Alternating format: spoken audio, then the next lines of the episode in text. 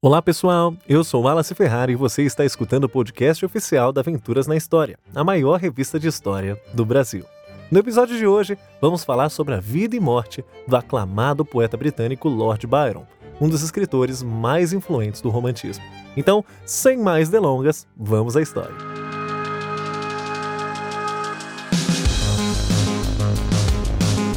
George Gordon Byron nasceu no dia 22 de janeiro de 1788, lá na Inglaterra.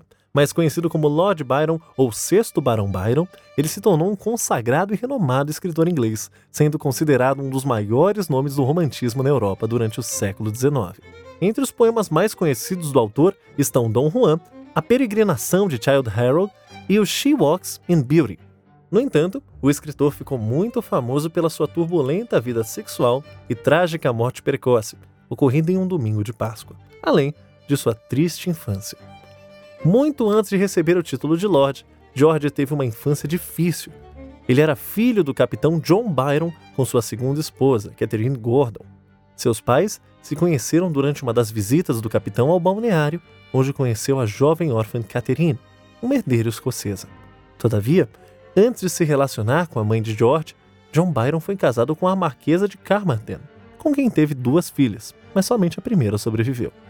Quando pequeno, o garoto teve de lidar com o difícil temperamento de seus pais. Sua mãe, por exemplo, sofria de surtos temporários e, ao mesmo tempo que o mimava, o agredia física e verbalmente.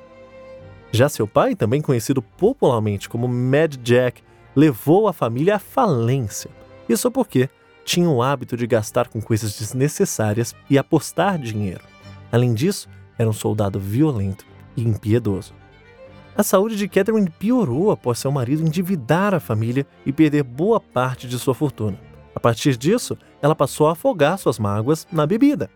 Além disso, Byron nasceu com uma deformidade em seu pé direito, fato que o fazia mancar e se estendeu por toda a sua vida. Por volta dos 9 anos de idade, George foi abusado sexualmente pela sua governanta, May Gray. Tal fato gerou grandes consequências na sua vida adulta.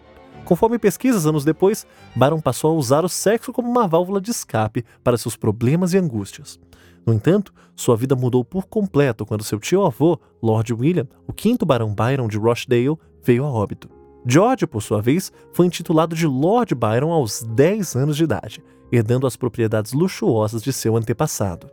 Contudo, a casa encontrava-se em péssimo estado, mas era justamente a arquitetura gótica que o fascinava. A mudança de vida fez com que Byron fosse estudar em Harrow, uma das escolas de maior prestígio da Inglaterra. Nessa fase, em 1803, ele se apaixonou por uma de suas primas, Mary Sherworth.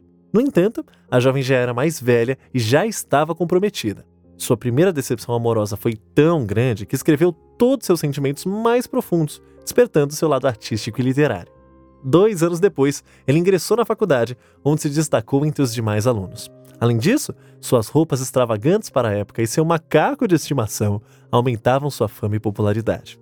A beleza do jovem também atraía os olhares de todos à sua volta. Adepto do amor livre, estima-se que ele tenha se relacionado com mais de 250 mulheres e até mesmo diversos homens.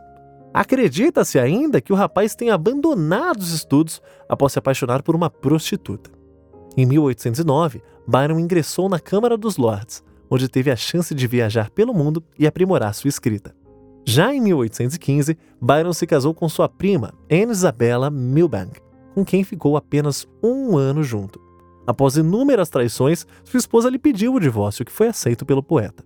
Entre as especulações, acredita-se que a jovem teria flagrado o marido praticando incesto com sua meia-irmã chamada Augusta Leigh.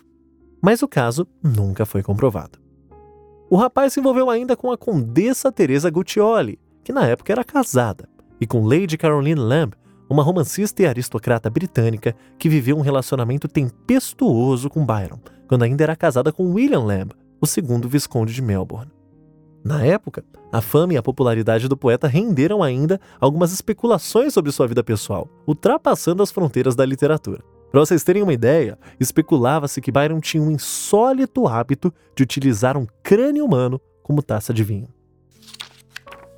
Durante o verão de 1816, entre os dias 15 e 17 de junho, na mansão Villa Diodati, Lord Byron viveu momentos épicos ao lado de ilustres convidados, sendo eles o escritor John William Polidori, o poeta Percy Shelley e a sua companheira e também escritora Mary Shelley, junto da meia-irmã dela, Larry Claremont. Em uma noite de tempestade, Byron propôs que cada um ali presente criasse uma história de terror. O vampiro, por exemplo, foi criado por John Polidori. A história foi inspirada em Byron, reforçando o estigma que ele tomava bebidas em uma taça de crânio humano. Inicialmente, o texto foi atribuído ao poeta britânico, que chegou a publicar o texto no New Monthly Magazine. Mais tarde, Byron tentou reparar o erro e lançou sua própria história de vampiros.